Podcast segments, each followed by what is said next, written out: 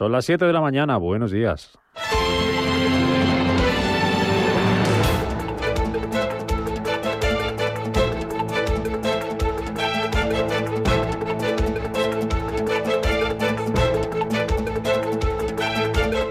Capital Intereconomía, con Rubén Gil.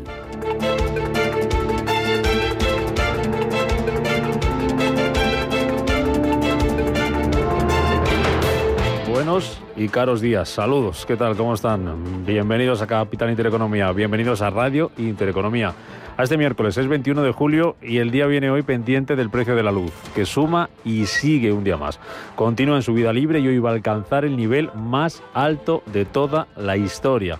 Va a llegar por encima de los 106 euros y medio por megavatio hora y va a superar el récord que marcara hace casi 20 años, el 11 de enero de 2002.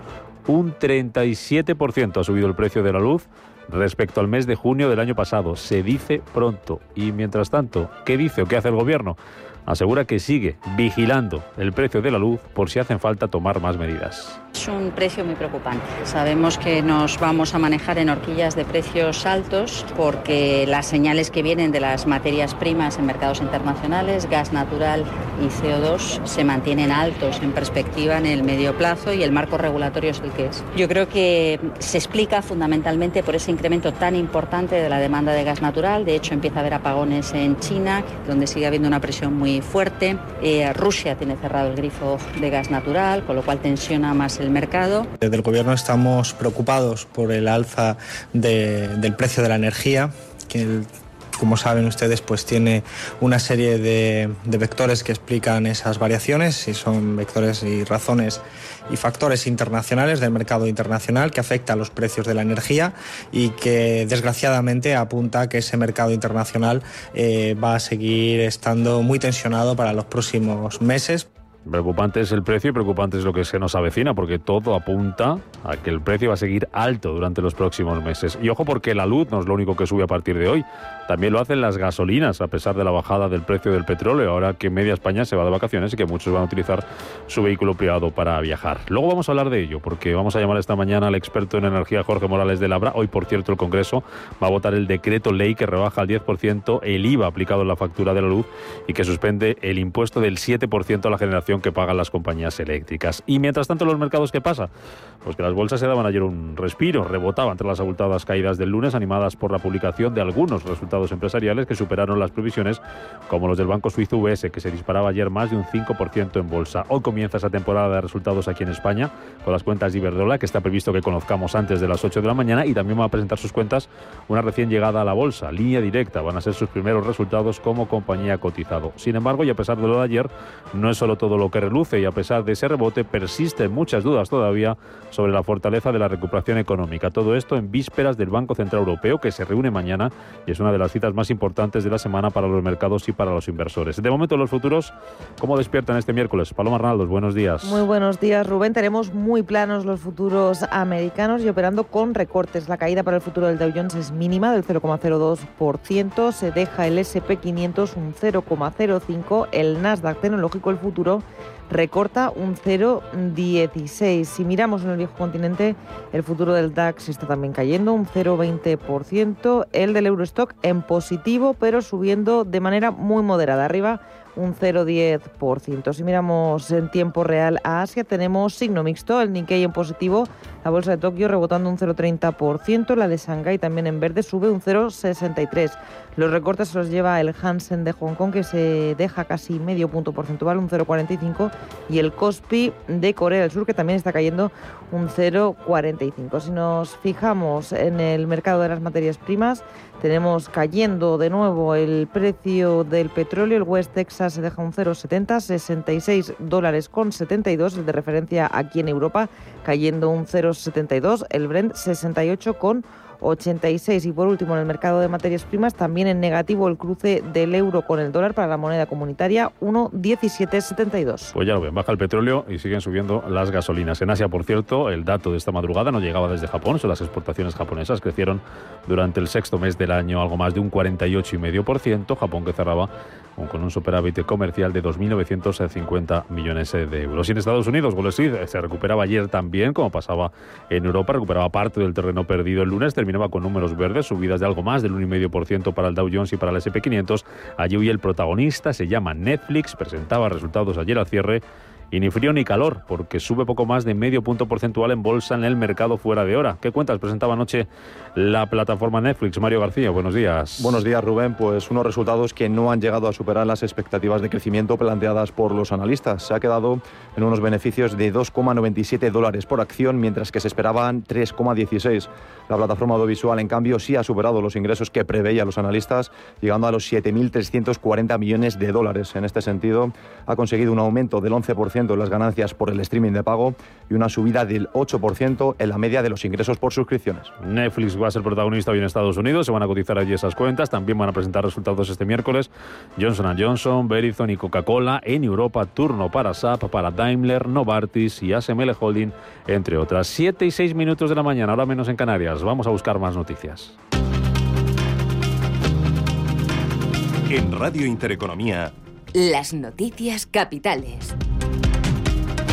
El presidente del gobierno, Pedro Sánchez, se reúne hoy en Nueva York con representantes de los principales fondos de inversión. En la primera etapa de su gira por Estados Unidos, Sánchez mantendrá encuentros con al menos una docena de grandes fondos, entre ellos JP Morgan o Goldman Sachs. También se verá con el CEO de Bloomberg y con Larry Flink CEO de BlackRock, uno de los principales accionistas de las empresas del IBEX 35. La Junta de Galicia pide al Gobierno que se implique para solucionar el problema de ENCE. El consejero de Industria, Francisco Conde, ha garantizado que el Ejecutivo Autonómico quiere llegar a un acuerdo con las partes implicadas tras la anulación de la prórroga de la concesión de ENCE en Pontevedra. Destacaba lo incierto de la situación para los trabajadores y por ello cree que el Gobierno debe tomar cartas en el asunto para encontrar una solución que no afecte ni a la actividad ni al empleo que genera en Galicia. Empresarios y sindicatos de Pontevedra alertan del desastre que supondría cerrar la fábrica. Nos vamos a acercar esta mañana a la situación de ENCE. Vamos a tener ocasión de charlar a partir de las 8 y cuarto de la mañana con Pablo Becariza, que es secretario del Comité de Empresa de Fábrica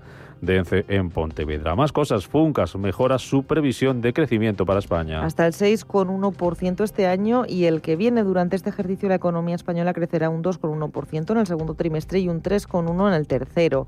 En el mercado laboral teme que 270.000 afectados por ERTE no vuelvan a su puesto de trabajo. La agenda del día, como avanzamos, viene marcada por esas cuentas de Iberdrola. Va a ser la primera gran empresa del IBEX 35 en publicar sus resultados del primer semestre del año. Además de las cuentas de la eléctrica, en nuestro país estaremos atentos al Congreso porque la Cámara somete a votación varios reales decretos relativos a la rebaja del IVA de la factura eléctrica, al uso de mascarillas en el exterior o a la reducción de la temporalidad en el empleo público. Tenemos pocas referencias macroeconómicas en el día de hoy. El INE publica el índice de cifras de negocio empresarial de mayo y en Estados Unidos se publican las solicitudes de hipotecas semanales y los inventarios de petróleo y derivados semanales.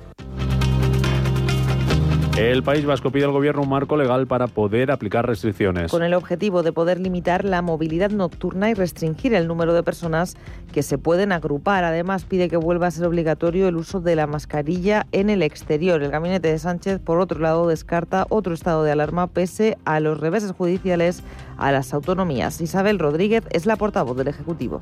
Creemos que hay margen eh, por parte de las comunidades autónomas, algunas de ellas lo están haciendo con mucho éxito para avanzar en este tipo de, medidas de contención de los contagios, eh, en las competencias de las comunidades eh, autónomas y, por tanto, ese es el marco en el que nosotros creemos que debemos de movernos. En cualquier caso, también insistir en que la disposición del Gobierno ha sido siempre la de la colaboración leal con todas las comunidades autónomas. Esta tarde, como les digo, creo que es un buen foro para, para abordarlo. Y en paralelo, Castilla y León adelanta el cierre de la hostelería, prohíbe el consumo en barra y cerrará los parques a partir de la medianoche. Todo esto mientras la justicia deniega el toque de queda a Navarra. Una medida que había planteado el gobierno foral para las localidades navarras con mayor afección por COVID, que son el 80% del total. Ahora el Tribunal Superior de Justicia Navarro dice que no se habían identificado las localidades exactas ni la incidencia que tenían. Escuchamos al portavoz del Ejecutivo de la Autonomía, Javier Remírez La voluntad de Navarra es emitir una nueva orden foral que, en este caso, motive la eh, limitación de movilidad nocturna entre la 1 y las 6 de la mañana, atendiendo a los criterios que ha expresado el Tribunal Superior de Justicia en su auto del día de hoy. En cuanto a la evolución de la pandemia, el Ministerio de Sanidad notificaba ayer que la incidencia supera ya los 620 casos por cada 100.000 habitantes. Una subida de casi 23 puntos. Además, se registraron 27.200 casos y 29 muertes en el último día. Por franjas de edad, los contagios siguen disparados entre los jóvenes de entre 20 y 29 años y la saturación de las UCI por pacientes COVID se eleva al 12,2%. Y en el plano político, Bruselas reclama a España la renovación del Consejo General del Poder Judicial. Y avisa a la Comisión Europea de que esta elección debe ser realizada mayoritariamente por los jueces para cumplir los estándares comunitarios. Además, desde Bruselas han mostrado su preocupación con la independencia del Ministerio Fiscal. Por parte del Gobierno, Félix Bolaños, ministro de la Presidencia, hace un llamamiento a la oposición. No lo podemos hacer solos. Necesitamos una mayoría cualificada y por tanto necesitamos al principal partido de la oposición, al que le tendemos la mano para que mañana se siente con el Gobierno para renovar el Consejo General del Poder Judicial.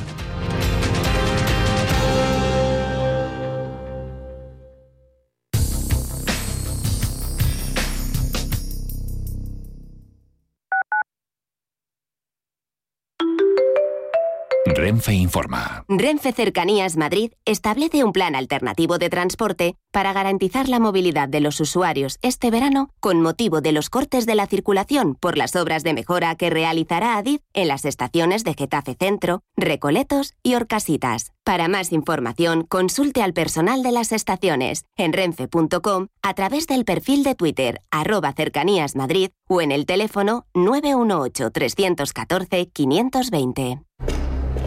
Ford Kuga híbrido enchufable. Carga cuando frenas, mientras conduces y cuando lo enchufas. Pasa al siguiente nivel en la vida real. Consigue tu Kuga híbrido enchufable con Ford Renting sin entrada y con todo incluido por 14 euros al día. Con seguro, mantenimiento integral, vehículo de sustitución, neumáticos ilimitados, plan Moves 3 incluido. Solo hasta fin de mes. Condiciones en Ford.es. Ford. Acercando el mañana. El riesgo de exclusión social afecta a uno de cada tres menores en España. En la Fundación La Caixa facilitamos herramientas, metodologías y recursos a miles de entidades sociales que luchan por dar oportunidades a las personas que más lo necesitan, para que éstas puedan desarrollar todo su potencial. Solo es progreso si progresamos todos. Fundación La Caixa. ¿Sabía usted que unos pies con problemas pueden paralizar nuestro ritmo de vida? Le proponemos una solución indolora, con una mínima incisión y con anestesia local aplicando las técnicas más avanzadas en cirugía del pie. Clínica Jiménez, calle Alcalá 378. Diagnóstico gratuito 91 367 0071. Centro reconocido y autorizado por la Consejería de Salud y la Comunidad Económica Europea. 91 367 0071. Desde 2002, el restaurante Asador Yumbe ofrece lo mejor de la cocina vasca en Madrid. La selección cuidada de los productos desde su origen y el trato cercano son señas de identidad de nuestro restaurante. En Iyumbe apostamos por una cocina en la que priman los sabores, basada en el producto de temporada y que mima al máximo la calidad de sus platos. Estamos en Madrid, en Paseo de la Castellana 172, en el 91 867 5902 y en La Moraleja, en Avenida de Bruselas 9, en el 91 490 1096. Restaurante Asador y Yumbe. En Radio Intereconomía nos adelantamos al futuro y estrenamos My Economy. My Economy es una iniciativa que da voz a los nuevos mercados y tendencias de la era digital. De lunes a viernes y de 3 a 4 de la tarde, My Economy, con distinto protagonismo cada día. La fábrica de inversores, Bitcoin Markets, Enclave Startup, Madrid Innova, Ecosistema Digital, My Economy, en Radio Intereconomía. El futuro es ahora.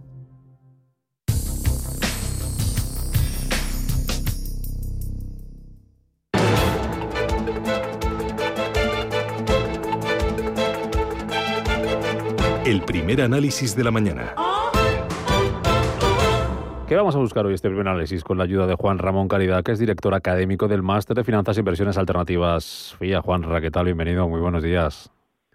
Buenos días, ¿qué tal? Muy Gracias por madrugar con nosotros. Bueno, dicen que siempre después de la tormenta llega la calma. La pregunta es cuánto va a durar la calma o si van a volver a avecinar nubarrones en los, eh, en los mercados. ¿Qué es, ¿Qué es, lo que está preocupando a, a los inversores, a, a, las bolsas? ¿Qué hay detrás de, la, de las caídas de estos días?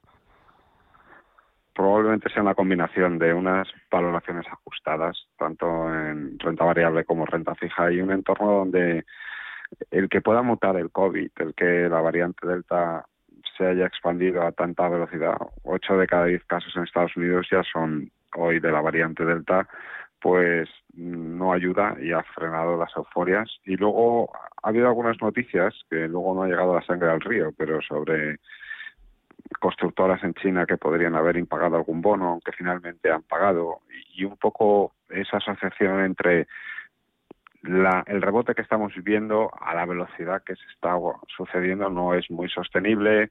En China el credit impulse, la velocidad a la que se acelera el crédito también se está ralentizando. O sea, tenemos que asumir que la velocidad de recuperación no va a ser tan espectacular los próximos 6-12 meses como han sido los últimos.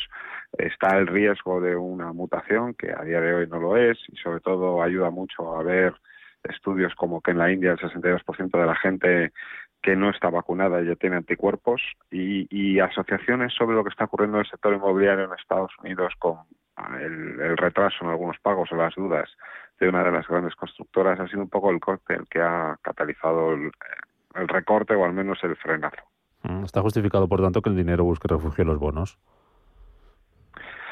En los bonos no mucho. O sea, viendo un poco cómo está el 10 años americano en el, en el 1.20, da la sensación con la curva tan plana o, o no sé, el, el bono alemán eh, en el corto plazo en el menos 0,41. El dinero busca diversificación, eh, muchas veces se da pasaditas por el cash, por la liquidez, porque al final es lo que de verdad descorrelaciona. Pero los bonos, uno hay áreas muy interesantes como el del crédito inmobiliario americano, la parte senior, como la deuda financiera de las grandes entidades respaldadas por los bancos centrales y todo lo que tiene que ver con emisiones verdes sociales que tienen el respaldo también de, la autoridad monetaria. Pero no es tanto un me salgo de renta variable para entrar en renta fija buscando un refugio, porque ese refugio a día de hoy es caro. Es más intentar diversificar en todo lo posible y sobre todo incrementar el cash puntualmente. Lo que parece que se frena, y tampoco sabemos cuánto puede durar, es la, la, subida, la escalada de los precios de las materias primas. Puede ser un poco por lo que comentabas en la, en la primera respuesta, esas dudas también sobre la recuperación que puede haber a nivel mundial, eh, cómo se puede comportar la demanda, por ejemplo, de crudo en los próximos meses, en algunas regiones también, como Asia, que han introducido restricciones y eso puede afectar la demanda. ¿Qué, está pasando ahí, Juanra? Sí, ha habido países como propia Indonesia, que es un, buen ejemplo de lo que está ocurriendo en Asia, que ha aplicado restricciones y esas restricciones están dando resultados. Eh, y tiene que ver mucho con las aceleraciones de las economías. Si uno mira el año 2020, China aceleró espectacularmente. La inyección de crédito ha sido espectacular. O sea, pongo un ejemplo estúpido. Si este año crecemos al 5 y el año siguiente seguimos creciendo el estímulo del crédito, pero menos del 5, solo crecemos al 2, pues en términos de crecimiento de PIB, crecimiento de demanda, parece que es un menos 3. No, no porque eh, no estemos creciendo al 2, sino porque el año pasado crecíamos al 5, luego este año crecemos un menos 3% y eso ayuda a frenar en parte el, la velocidad de aceleración y un poco, sobre todo en materias primas no perecederas, petróleo, gas, a los traders de, que normalmente toman posiciones por tendencia, les marca tendencias menos alcistas, les marca tendencias un poco más de aplanamiento y tienden a deshacer alguna posición y eso relaja algo el crudo. Pero en lo que es el tema de materias primas yo separaría mucho lo que es petróleo eh, y al final lo que es eh, corto plazo, que efectivamente ahora es más sensible a menores velocidades de crecimiento futuro y eso descuenta, uh -huh. pero al mismo tiempo estamos viendo que la presión que hay por energía limpia, inversión sostenible, activismo por parte de los grandes fondos de inversión está presionando mucho a las mineras, a las petroleras y hay una, hay una escasez de nuevas prospecciones, de, de nuevas eh, eh, extracciones de materia prima y eso al final tarde o temprano redunda en, en incremento de precios en materia prima. Sigue avanzando la temporada de resultados empresariales. Eh, de lo que llevamos hasta ahora, ¿qué, qué destacarías eh, o qué balancearías? Para, ¿Para qué nos debería servir sobre lo que está por venir? Bueno, están siendo resultados también eh, positivos. Hoy teníamos los resultados de, de VS como todo lo que es el negocio de wealth de banca privada. Sigue teniendo eh, un crecimiento bastante espectacular y en general eh, el, el, tono que se está viviendo en todo lo que son resultados es, es muy halagüeño, pero por profundizar y decir algo así eh, diferencial de cara a los próximos seis meses, lo que se ve es una gran dispersión entre ganadores y perdedores, o sea, aunque los resultados de media son aceptables, hay una gran dispersión y eso tiene toda la pinta que cuando se combina con un acceso al crédito, al dinero barato, vamos a tener una temporada muy potente de, de fusiones. Va a haber muy probablemente un boom en muchos sectores de movimiento corporativo y de fusiones. Eh, en cuanto al BCE, mañana, cita importante, ¿qué esperas? Esperemos que no diga nada sobre, y tiene pinta que no lo hará, sobre la reducción de 1,85 trillones del programa de, de ayuda con el COVID. Y yo creo que la variante Delta lo está poniendo muy fácil. Insistir un poco en el discurso de horquillas de inflación y, esa simetría de si baja la inflación voy a darlo todo y si sube voy a ser constante y permisivo, al final, en términos prácticos, es política monetaria expansiva. Al final no dejan de, de meter estímulos y, y, aunque es verdad que en Estados Unidos tienen más presión porque el tema inmobiliario lo está haciendo muy bien y la Reserva Federal está siendo muy activo en la compra de, de utilizaciones hipotecarias con respaldo público, en Europa no tenemos ese problema. Así que tiene toda la pinta que va a ser un mensaje continuista, de cautela, de dejar claro que no van a anticipar, no van a retirar estímulos. Tendría todo el sentido que dejaran la retirada de estímulos de ese programa del COVID para la reunión de septiembre y que hoy tengamos más una reunión de, de calma y de tranquilidad y de confirmar que lo que está ocurriendo con la variante delta y crecimiento no tiene un impacto a nivel de, de, de actividad económica drástica. Bueno, pues veremos a ver, ya va quedando menos para escuchar a Lagar mañana y para que veamos hoy a las 9 si hemos revertido tendencia o no, o si seguimos ahí un poco con el cielo borronado. Juan Ramón Caridad, director académico del Máster de Finanzas e Inversiones Alternativas FIA. Un placer como siempre, lo dicho. Gracias por madrugar con nosotros. Que vaya bien el miércoles. Un placer, verdad.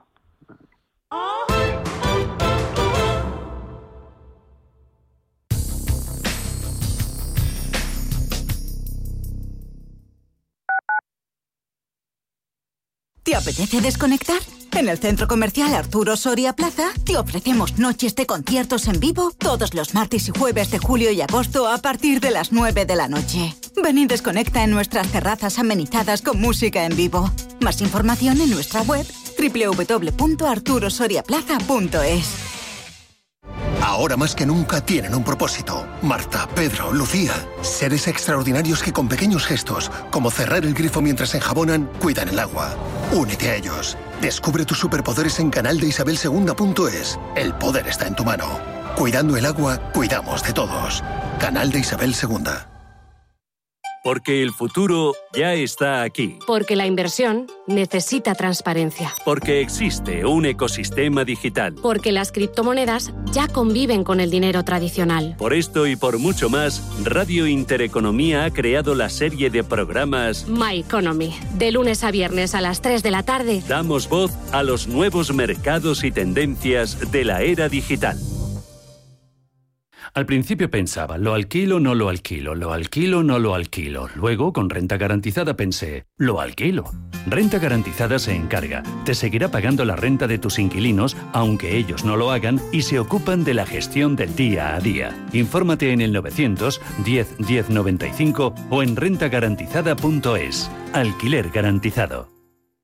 Escápate de Madrid y ven al restaurante El Torreón en la cima del Monte del Pardo. Las mejores carnes y pescados desde 40 euros, vino incluido. Carne picaña brasileña y lomo de buey auténticos. Disfruta de los mejores platos de cuchara y de paella con langosta. Y de grandes vinos y licores en sus siete amplísimos salones y terrazas. Cocina abierta desde las 11 de la mañana. Parque infantil, gran parking. Restaurante El Torreón. Naturaleza a 10 minutos de Madrid. Reservas en restauranteeltorreón.com.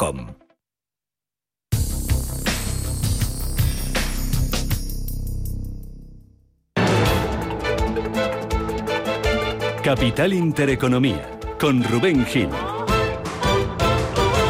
7 y 24 minutos de la mañana. Vamos a echar un vistazo al tiempo real y hacer un resumen de lo que pasaba también ayer en las principales bolsas del mundo. Ayer, como decíamos, fue día de calma. Vamos a mirar primero los futuros. Mario García, buenos días de nuevo.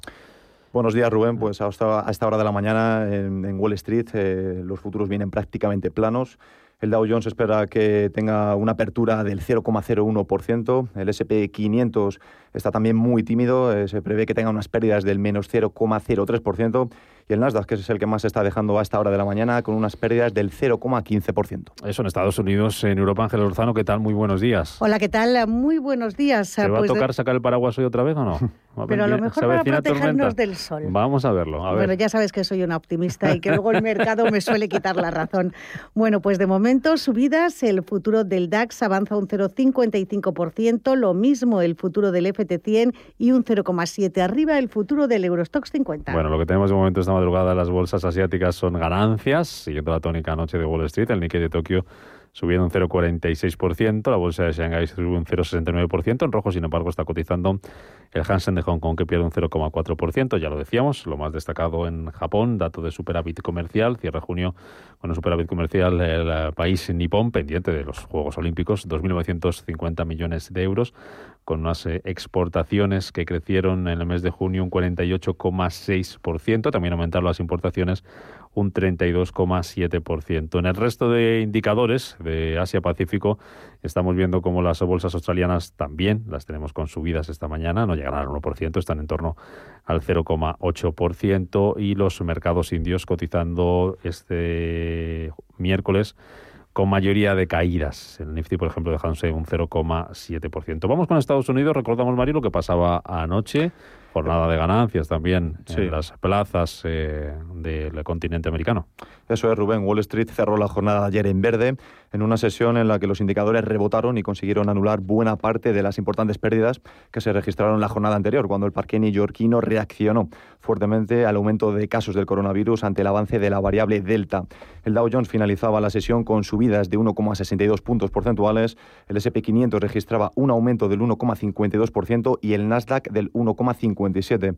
En el plano macroeconómico, Joe Biden abordó en el día de ayer las preocupaciones en torno a la subida de precios, declarando que su administración estaba haciendo todo lo posible por hacer frente a los aumentos de precios y asegurando a los estadounidenses que las interrupciones son temporales. A nivel empresarial, los denominados títulos de la reapertura han liderado el rebote de la jornada de ayer tras, los, eh, títulos más, tras ser los títulos más castigados de las bolsas en la sesión anterior.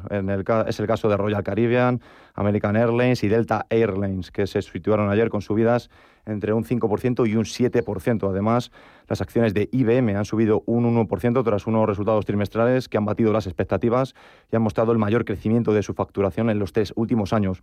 Y en cuanto a los resultados empresariales, tenemos que destacar, como avanzábamos antes, que los de Netflix son unos resultados que no han llegado a superar las expectativas de crecimiento planteadas por los analistas. Se han quedado en unos beneficios de 2,97 dólares por acción, mientras que se esperaban que fueran del 3,16. La plataforma audiovisual, en cambio, sí ha superado los ingresos que preveía los analistas, llegando a los 7.340 millones de dólares. En este sentido, ha conseguido la plataforma de streaming un, un 11% de las ganancias por el streaming de pago y una subida del 8% en la media de los ingresos por suscripciones. Y por último, el gigante bancario suizo UBS ha superado también las expectativas de beneficios del segundo trimestre con un beneficio neto atribuible a los accionistas de 2.000 millones de dólares. Eso es lo que pasaba ayer en Estados Unidos. Se van a cotizar esas cuentas de Netflix. ¿Qué más tenemos para hoy? ¿Cuál es el menú allí? Las claves para hoy, Rubén, pues tenemos varias citas en el mercado estadounidense. Lo más destacado es la publicación del inventario del petróleo crudo de la AIE. La previsión apunta a una cifra de menos 4.167 millones de dólares respecto al dato anterior, que era de menos 7.897 millones. en cuanto a resultados empresariales, para la jornada de hoy estaremos muy atentos a los que publique la multinacional Johnson Johnson, ASML Holding, Coca-Cola, Verizon y Novartis, entre muchos otros. Bueno, pues pendientes en Estados Unidos. Aquí en España comienza hoy temporada de resultados empresariales y Verdrola. Ahora nos cuentas esa previa cuando veamos las claves del día. Lo primero lo de ayer, jornada tranquila después del batacazo eh, monumental del, del, lunes. ¿Dónde estuvieron ayer las, las claves de la sesión en Europa? La verdad es que subimos un 0,7%, prácticamente 8.358 puntos. Ese es el nivel desde el que hoy parte el IBEX 35. Rompíamos así una racha de cinco sesiones consecutivas de descensos en las que el índice se dejó casi un 6%. Lo mejor dentro del selectivo español fue para ArcelorMittal, que subió un 3%, Almiral ganó un 2,9% y un 2,8% se anotaba Fluidra, pero mm, también eh, vimos eh, ganancias importantes en las dos OCIMIS del selectivo, en Colonial y Merlin Properties, arriba más de un 2,5%, y en el sector financiero la banca también apoyaba la recuperación.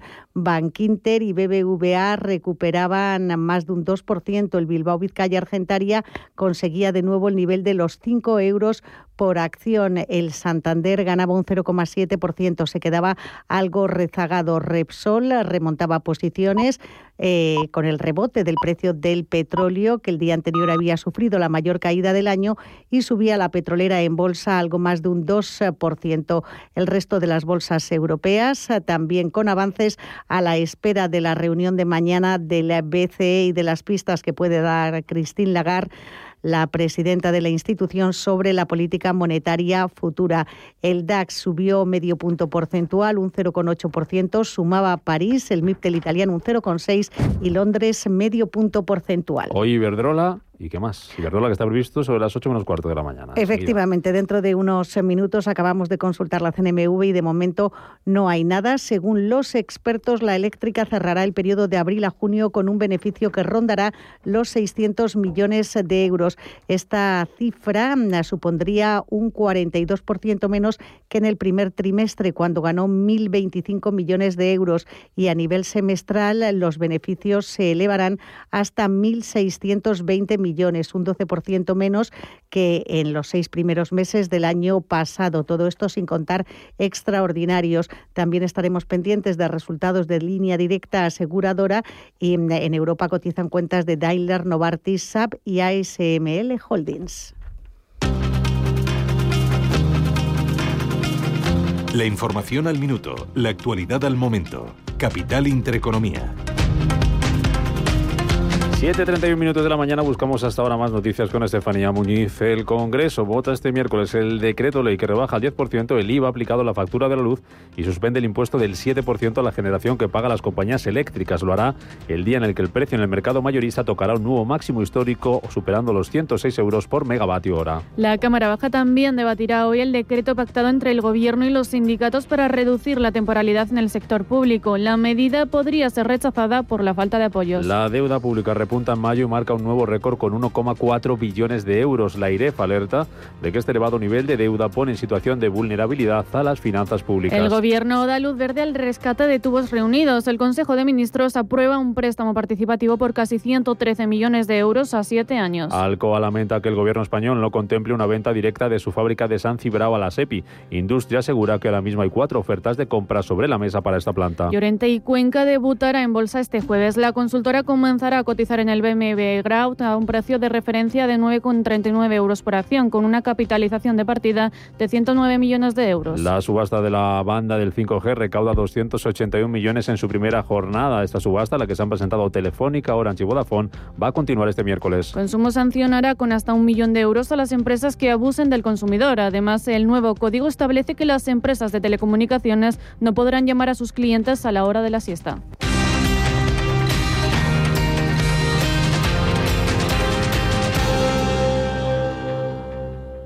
SACIR renueva su compromiso con la Federación Española de Balonmano en un acto institucional celebrado en la sede de la firma de infraestructuras y servicios. Este acuerdo ahonda en el compromiso de SACIR con este deporte que se inició en el año 2015. Su presidente, Manuel Manrique, destacó la gran apuesta de SACIR por el deporte como elemento vertebrador de la sociedad que hace más sostenible el desarrollo económico y social. Si tu vida cambia de prisa, mejor renting. El nuevo renting del Santander que se adapta a tu vida. Más fácil, más flexible y más libre. Llévate un BMW Serie 1 totalmente equipado desde 425 euros al mes en 48 cuotas y 10.000 kilómetros al año. Estrena coche con la confianza del Santander. Consulta condiciones en bancosantander.es. Operación sujeta a aprobación del banco. Preparados, listos, rebajas. Ya están aquí las segundas rebajas del corte inglés con un descuento adicional del 20% en una selección de más de 400 marcas de moda mujer, hombre, infantil, accesorios, lencería y baño. Solo hasta el 21 de julio. Aprovecha el 20% de descuento adicional del corte inglés en tienda web y app. Preparados.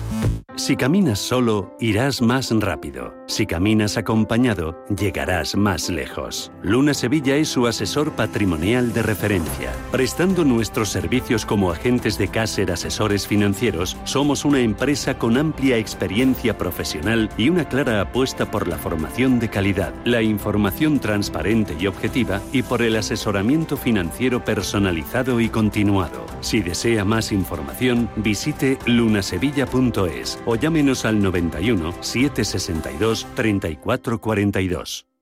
Que no te cuenten que el Caribe tiene unas playas increíbles, ni que el color del agua del mar es transparente como el de una piscina, ni que los hoteles son alucinantes, ni que se escucha música por las calles, ni tampoco que la gente es súper amable. Semana del Caribe de viajes El Corte Inglés y Travel Plan. Que no te lo cuenten. Reserva por solo 30 euros por persona sin gastos de cancelación con pago en 6 meses y si encuentras un precio mejor te lo igualamos. Financiación ofrecida por Financiera El Corte Inglés y sujeta a su aprobación. Consulta condiciones en viajeselcorteinglés.es.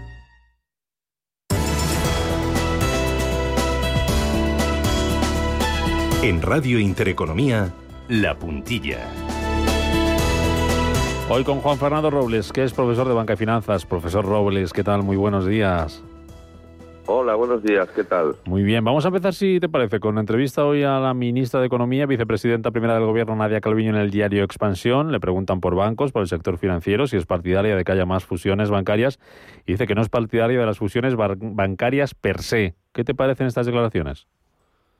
Bueno, la verdad es que dice, mm, tampoco significa mucho eso de ser partidario no de las fusiones bancarias per. Lo que sí es cierto es que nada menos que desde los años 80 en España, eh, por indicación de las autoridades, y también luego cuando España ya se incorpora a la Unión Europea y al Banco Central Europeo, por indicación del Banco Central Europeo y por la regulación bancaria también, bueno, pues se está eh, incitando a fusiones bancarias en nuestro país, lo que ha reducido muchísimo el entorno de competencia, ¿no? Y se agravó todo ello con la crisis del, del 2008, ¿no? Con lo cual, que la señora Calviño opine que es o no partidaria de las fusiones bancarias per se, no significa absolutamente nada. Mm. Tenemos a punto de cerrarse la de Unicaja y Liberbank, prevista para antes de que termine el mes de julio. Eh, ¿No será la última, a pesar de que no le guste mucho esto a la ministra de Economía?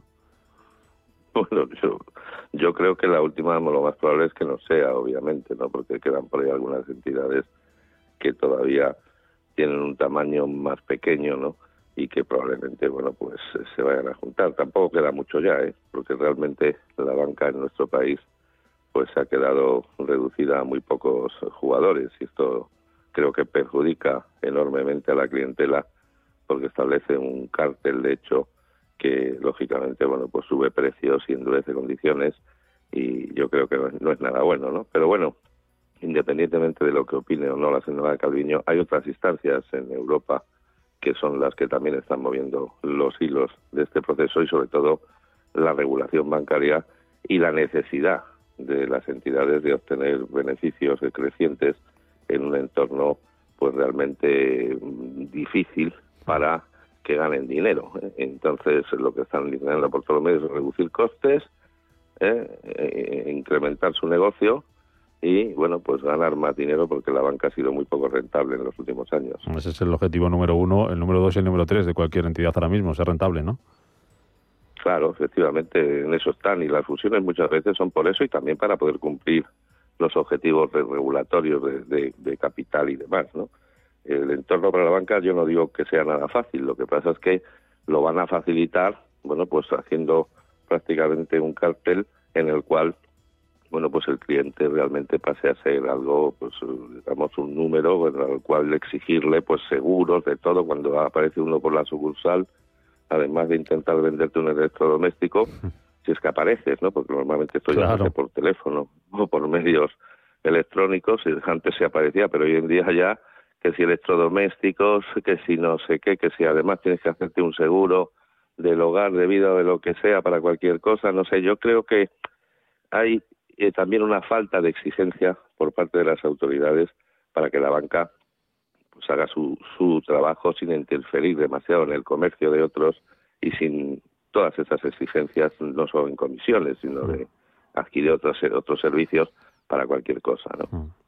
Termino, profesor Robles. Leo también hoy en prensa. La banca detecta un alza en la demanda de préstamos por las mejores previsiones económicas y además anticipa mayores trabas para la concesión de créditos a empresas. ¿Qué quiere decir con esto? Bueno, cuando hay más, más demanda, pues la banca se puede permitir el lujo de hacer una selección mayor de los clientes, ¿no? Es decir, cuando te van a pedir más crédito, cuando tienen los clientes haciendo cola y diciendo, oiga, quiero un crédito, quiero un crédito, bueno, pues el banco se puede poner un poquito más estupendo y exigir un poquito más. Por otra parte también, bueno, pues eh, bueno, pues ahora mismo habrá algunos sectores económicos que han sido a lo mejor peores parados de, la crisis, son los que quizá puedan tener alguna dificultad mayor para obtener crédito, ¿no? Pero esto es una cosa normal. Si la demanda de crédito aumenta, pues lógicamente las entidades hacen una selección mayor de los clientes, eh, pues para poder, eh, para dar los créditos, digamos, mejor dados con respecto a sus criterios. Es un proceso normal, pero también no nos hagamos muchas películas en el sentido de que no son unos movimientos demasiado abruptos, con lo cual estamos hablando de pequeños eh, movimientos de exigencias más o menos marginales que no afectan demasiado al que sea solvente y quiera pedir un crédito. Así tenemos al sector financiero. Juan Fernando Robles, profesor de Banca y Finanzas. Gracias por madrugar con nosotros. Pasa muy buen miércoles. Ojito con lo que gastas hoy de luz, ¿eh? Exactamente, hay que tener mucho cuidado con darle al enchufe porque se ha puesto con las nubes. Bájate la piscina en cuanto la abran y come allí, bájate un tupper, lo que sea, y ya te recoges de esta noche, que ya habrá un poquito más de fresco. Adiós, profesor Muy Robles. bien, Rubén. Muy bien, Rubén. Un abrazo. Un abrazo.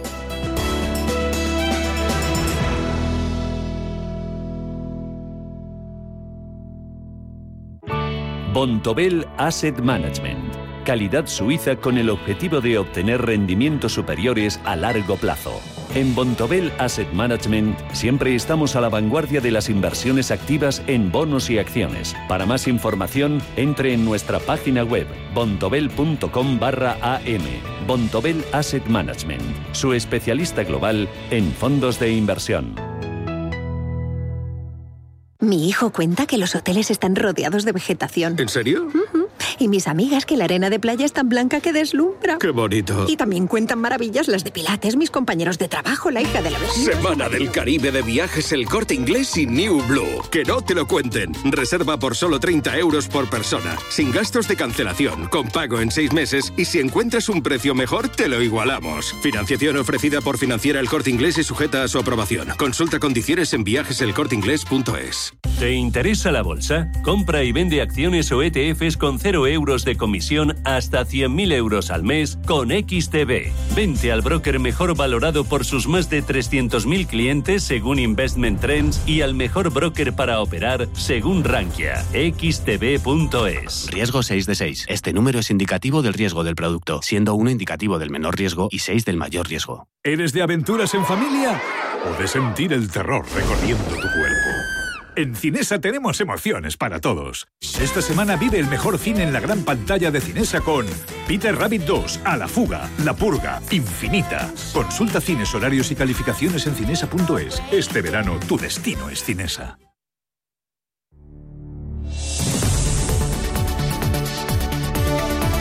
Finanzas, mercados, capital intereconomía.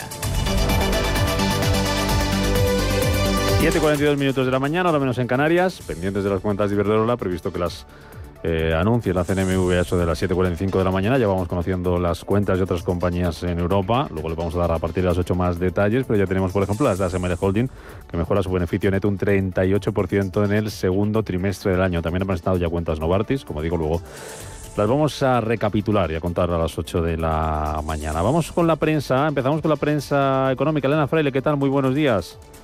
¿Qué tal? Buenos días. Diario. Expansión, tenemos entrevista con la ministra de Economía, Nadia Calviño, Eso y es. hablábamos con el profesor Robles de lo que decía sobre la banca, pero hay más titulares, ¿no? ¿Qué, qué cuenta la ministra? Sí, hay muchos titulares que deja esta mañana la ministra en esta portada del diario Expansión. Eh, Nadia Calviño destaca cuál es, eh, o tiene muy claro cuál es el primer objetivo para la economía española. Dice que es nuestro reto es que la recuperación no sea pasajera. Dice que estamos en una fase de pandemia muy diferente y confía también plenamente en ese impulso que los fondos europeos supondrán precisamente para la economía. Dice que cuando hablamos de una oportunidad histórica, dice que no exageramos. Además, eh, la responsable económica prevé que el turismo recupere este año el 50% de su actividad. Pero habla también de muchísimos asuntos más sobre impuestos, sobre reforma laboral y sobre salario mínimo, del que destaca sobre impuestos que habrá propuestas en febrero del 2022 para reforzar el sistema fiscal en suficiencia y también en progresividad. Sobre la reforma laboral dice que confía en que lleguemos a un acuerdo equilibrado este año y sobre ese salario mínimo dice que la prioridad ahora tiene que ser la recuperación y también la creación de empleo. Sobre la infancia dice que por el momento no preocupa como un fenómeno estructural y también sobre asuntos más corporativos sobre esa OPA de Naturgy destaca que se está trabajando con toda agilidad que corresponde y que el gas dice que es estratégico también eh, destaca sobre CaixaBank, que hemos mejorado, dice, las perspectivas de valor de la participación del Estado. Y sobre el caso Villarejo, dice que puede afectar al prestigio de empresas y todo lo que hemos visto dice que es preocupante. Habla también de la inversión extranjera, dice que se mantendrán los instrumentos de vigilancia de esas inversiones de terceros países. Y sobre Madrid, habla de que no puede alentar una competición fiscal a la baja en detrimento del bienestar del resto de países. Estos son algunos de los titulares que deja esta mañana esta entrevista con Nadia Calviño con la vicepresidenta primera ministra de Asuntos Económicos en la portada del diario Expansión, que también preocupa de nuevo en todas las portadas ese precio de la luz bate, dice récord y desborda al gobierno. Es el asunto principal que lleva esta mañana la portada del diario Cinco Días, que muestra precisamente cómo España marca la luz más cara y el mercado augura precios elevados para todo el año. Pero también entre los titulares de, de portada, esta mañana en el diario El Economista muestra a nivel corporativo cómo Arcelor dice que va a liderar el beneficio del IBEX con 8.000 millones de euros y también eh, dentro de esta portada hay otra entrevista interesante con Carmen Artigas, la secretaria de Estado de Digitalización e Inteligencia Artificial. Dice la eh, secretaria de Estado que la nueva ley permitirá crear una startup con un solo euro y comparte además con este diario un anuncio. Dice que España será el banco de pruebas de la futura ley de inteligencia artificial europea. A nivel corporativo, también noticia de la prensa esta mañana, como Ibercaja retoma los preparativos para salir a bolsa. También ACS dice que entra en la mayor obra de Australia por 10.000 millones de euros y también Iberdrola compra Sobuitec por, para hacer, dice, renovables en Vietnam. Entre otros asuntos, también en la portada del diario Cinco días se habla sobre la subasta de ese espectro 5G que se estrena con pujas por 280 millones de euros y sobre deuda pública destaca como cada español adeuda ya 30.000 euros por esa escalada de la deuda pública. El otro asunto destacado en la portada del diario El Economista habla de cómo Madrid eh, eh, Nuevo Norte captará 20.000 millones. Dice que es el eh, mayor proyecto urbanístico de Europa que arranca ya con las obras de grandes infraestructuras. Y sobre asuntos también a nivel corporativo, muestra como CaixaBank dice que pone fin al modelo de las sucursales ágiles de Bankia. Y también un asunto más que habla de Telefónica. Dice que apuesta por el teletrabajo y la semana de cuatro días.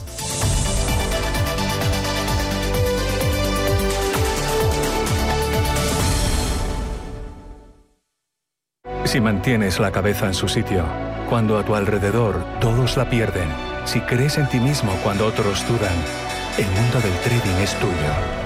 Trading 24 horas, un sinfín de oportunidades. Cuando ves la oportunidad, IG.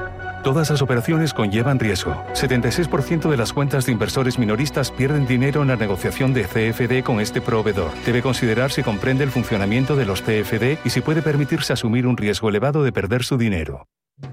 En Hipercor y el supermercado El Corte Inglés te ofrecemos los mejores productos frescos. Como el melón bruño especial oro por piezas a 1,49 euros el kilo o el bonito al corte solo a 10,90 euros el kilo. Y lo tienes en un clic con nuestra nueva app. En Hipercor y el supermercado El Corte Inglés. Precios válidos en Península y Baleares. ¿Quieres invertir parte de tus ahorros en las mejores compañías europeas de pequeña y mediana capitalización bajo criterios de alta calidad y crecimiento? ¿Buscas hacerlo a través de un equipo experimentado y galardonado que ha conseguido batir al mercado de manera consistente en el tiempo? Si estás interesado, infórmate a través de tu entidad o asesor financiero de confianza sobre los fondos de inversión de Lombia Capital. Compromiso y valor añadido a largo plazo. Lombia Capital. Más información en lombia.com. Que no te cuenten que el Caribe tiene unas playas increíbles, ni que el color del agua del mar es transparente como el de una piscina, ni que los hoteles son alucinantes, ni que se escucha música por las calles, ni tampoco que la gente es súper amable. Semana del Caribe de viajes El Corte Inglés y Travel Plan. Que no te lo cuenten. Reserva por solo 30 euros por persona sin gastos de cancelación con pago en seis meses y si encuentras un precio mejor te lo igualamos. Financiación ofrecida por Financiera El Corte Inglés y sujeta a su aprobación. Consulta condiciones en viajeselcorteingles.es. Busca, compara, escucha. Capital Intereconomía. 7.49, Elena, en la prensa nacional también se cuela en todas las portadas la subida del precio de la luz, que marca una cifra histórica, ¿verdad? Sí, así es, Secuela. Esto también es la ley de memoria democrática. Empezamos, si quieres, por el diario La Razón, que muestra en su principal titular como el gobierno dice que fracasa, el precio de la luz eh, supera ya su récord y también lleva, eh, muestra en portada, bueno, pues el Valle de los Caídos. Dice un Valle de los Caídos sin cruz ni primo de Rivera. Estos son los dos titulares destacados en la portada del diario La Razón. En el mundo también, con fotografía en portada también sobre ese Valle de los Caídos, habla de cómo primo de Rivera será también sumado mientras el gobierno vuelve a recurrir al franquismo como arma política, aunque en su principal titular destaca cómo la Unión Europea reclama a España un Consejo General del Poder Judicial elegido precisamente por los jueces. Indica que debe renovarse de acuerdo con los estándares europeos para que no sea vulnerable a la politización. También entre los asuntos de portada de este diario, el diario El Mundo dice o habla de ese precio de la luz, dice que los españoles pagan hoy el precio de la luz más caro de Europa, pero también hay otros asuntos relacionados con Cataluña. Dice que los líderes del proceso entregan sus pisos como fianza al Tribunal de Cuentas. Y dos asuntos, en, en este caso relacionados con la educación, porque ha sido imputada la directora de Salud de Baleares que confinó precisamente a esos estudiantes y también destaca como un instituto de Sevilla aprueba un alumno con ocho suspensos porque y no, y no iba porque no iban, dice, a clase. En la portada del diario El País apuesta por esta ley de memoria democrática, dice que Sánchez impulsa la nueva ley de memoria en pleno revisionismo. El Consejo de Ministros envía al Congreso el texto legal, mientras que el Partido Popular ampara a quienes justifican a golpistas y los equiparan con los gobernantes. También muestra en portada eh, cómo el Gobierno estaría buscando apoyos de última hora para ese decreto de los interinos y es que los habituales socios de Gobierno han criticado ese decreto ley para reducir esa temporalidad de los interinos por la falta de negociación previa y porque consideran escasa esa valoración de la antigüedad al adjudicar las nuevas plazas. El Gobierno trata de negociar eso sí apoyos a última hora ante el riesgo de que el Congreso rechace hoy convalidar la norma, lo que supondría una importante derrota política. También muestra en portada la fotografía de Jeff Bezos tocando el espacio, completando ayer ese vuelo de esos 10 minutos con el que cumplió ese objetivo personal y comercial de viajar al espacio en su propia nave. En la portada del diario ABC nos lleva hasta Cataluña, donde dice que Aragonés se resigna y deja sin aval a Junqueras, más y también a Puigdemont. El gobierno fracasa en esa búsqueda de bancos privados que intermedian en el pago de las fianzas del Tribunal de Cuentas. Y también esta portada del diario ABC habla de cómo, o del plante que obliga, dice a Conde Pumpido a pedir perdón a la mitad del Tribunal Constitucional y es que los seis magistrados que votaron a favor de la inconstitucionalidad del decreto del estado de alarma exigieron una rectificación pública. Saltamos hasta la prensa, las ediciones de tirada eh, catalana, hablamos de la vanguardia, dice que Fomen pide estabilidad para evitar que la fuga de sede sea irreversible. El Instituto de Estudios de la Patronal advierte que Cataluña corre el riesgo de quedarse sin centros de decisión y también muestra en portada cómo podrían suspenderse esos eh, Juegos de Tokio porque esa alta cifra de contagios por el coronavirus, cuando aún han comenzado las competiciones y a tres días de la inauguración, han sembrado dudas sobre la posibilidad de que los Juegos de Tokio pues, sean suspendidos. Mientras en Cataluña destaca también solicita una prórroga del toque de queda. Y finalizamos este recorrido de la prensa con la portada del periódico de Cataluña que habla precisamente de ese desbocado precio de la luz que bate todos los récords. Dice que el megavatio hora alcanza un nuevo máximo en plena ola de calor, mientras que el Congreso debe convalidar hoy las medidas temporales de rebaja fiscal del IVA dentro de las eh, facturas. También habla precisamente de Jess Bezos. Dice que habla de, donación estelar porque el magnate entregó 100 millones de dólares al chef asturiano José Andrés nada más llegar a la Tierra tras su aventura espacial.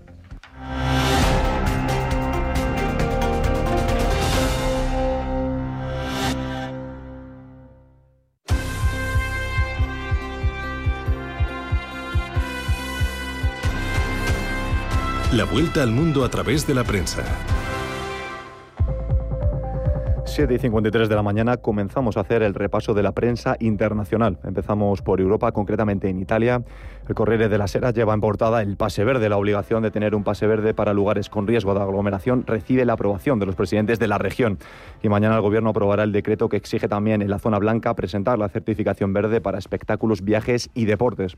La variante Delta del virus sigue avanzando en el país. Las infecciones aumentan cada día. Ayer hubo concretamente 3.558 nuevos casos. El número de vacunados también aumenta, pero con demasiada lentitud. Eh, pasamos a Inglaterra, nos fijamos en el diario The Times. En portada llevan la crisis migratoria. El número de inmigrantes ilegales que cruzan el Canal de la Mancha hacia Gran Bretaña superó el récord anual ayer cuando Priti Patel fue criticada por no detener el fuerte aumento de personas que realizaban el viaje. El Ministerio del Interior dijo que 287 inmigrantes llegaron al Reino Unido en 12 barcos, lo que eleva el total de este año a 8.474, según recoge el diario. Y también en portada recoge que los médicos de cabecera están devolviendo las dosis de vacunas no utilizadas a medida que la demanda de inyecciones disminuye. Las dosis que se acercan a su fecha de caducidad se devuelven al NHS de Inglaterra en un esfuerzo para garantizar su uso, ya que los centros de vacunas acumulan cada vez más suministros en exceso. Pasamos a Francia. El de Figaro destaca el aplazamiento del pase de salud para los jóvenes de 12 a 17 años. Los diputados del Parlamento francés han votado a favor de posponer la medida para finales de septiembre, ya que la vacunación para esta franja de edad está abierta desde el 15 de junio. Eh, continuamos con Alemania. El Frankfurter Allgemein lleva el después de la inundación. Más de 150 desaparecidos y casi ninguna esperanza de vida. Eh, cruzamos el charco, pasamos a Latinoamérica. El Clarín argentino abre con la derrota del Boca en la Copa Libertadores frente al Atlético Mineiro con un escandaloso eh, espectáculo por el VAR y el O Globo brasileño recoge el veto del presidente Bolsonaro al fondo electoral del 5,7 mil millones de reales. Y acabamos eh, por Estados Unidos. The Wall Street Journal recoge que los Juegos Olímpicos se están convirtiendo en un fracaso de 20 mil millones de dólares para Japón. La nación anfitriona esperaba grandes ganancias y un reconocimiento mundial, pero en medio de la pandemia la población solo quiere que las Olimpiadas acaben cuanto antes.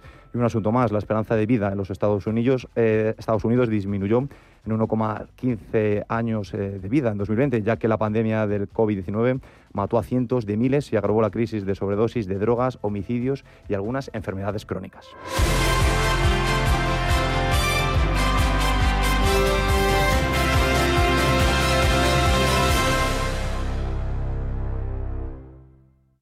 En Radio Intereconomía nos adelantamos al futuro y estrenamos My Economy.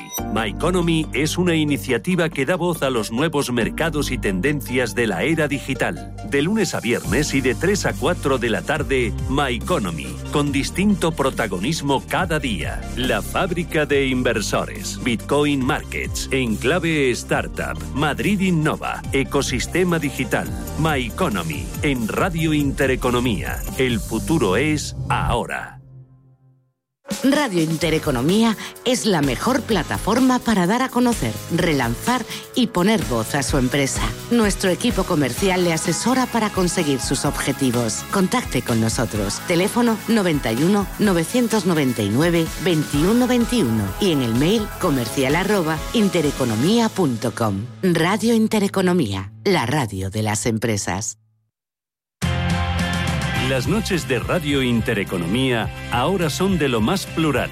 De lunes a jueves, Contravalores, con Laura Santos y Carlos García de Torres. De 10 a 12 de la noche, contraponiendo puntos de vista, tu programa, Contravalores. Radio Intereconomía. Nueva época. Misma filosofía. Ofrecer la mejor y más precisa información económica. Te invitamos a seguirnos.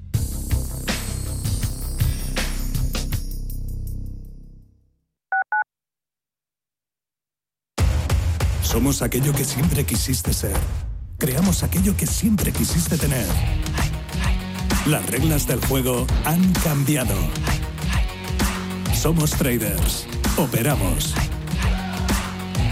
Black Bear Broker. El broker de los traders.